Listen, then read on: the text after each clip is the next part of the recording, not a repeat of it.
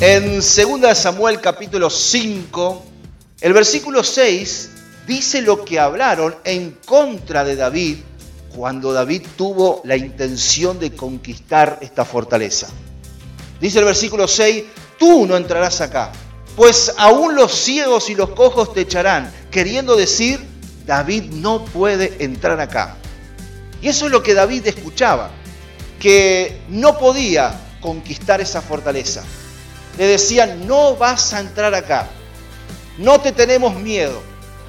Y decían, tenemos tanto poder para derrotarte que si mandamos a los ciegos y a los cojos para que luchen contra ustedes, les van a ganar. Y esas también pueden ser muchas veces las frases que nosotros escuchamos en nuestra vida. Y tal vez muchas de esas frases las hemos escuchado por mucho tiempo. Eso que querés lograr no lo vas a poder hacer. No vas a poder derribar esa fortaleza.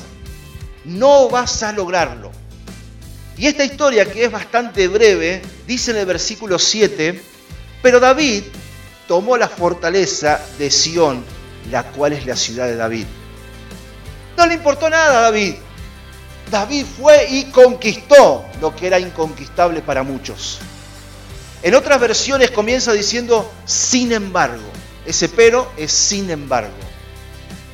Y me gusta cuando Dios puede escribir un sin embargo en nuestra biografía, en nuestra historia de vida. Por ejemplo, nació con una enfermedad hereditaria, sin embargo, Dios la sanó.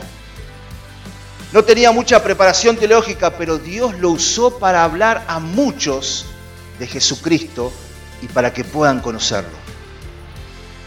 No terminó ni siquiera el secundario, pero sin embargo, Dios le ayudó a fundar una gran empresa.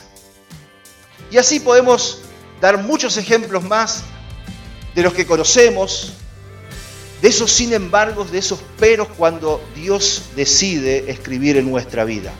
Y gloria a Dios por esos peros, amén. Gloria a Dios porque somos nuevas criaturas en Cristo Jesús. Cuando muchos decían, no podés, Dios te va a decir, vos podés. El apóstol Pablo dice en 2 de Corintios 10:4 que las armas con las que luchamos no son del mundo, sino que tienen el poder divino para derribar fortalezas.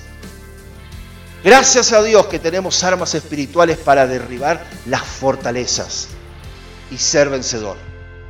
Desde la fortaleza le decían a David, tú no podrás vencer. Pero David tuvo la sabiduría de cerrar los oídos a las voces de los jebuseos y conquistó lo que era imposible.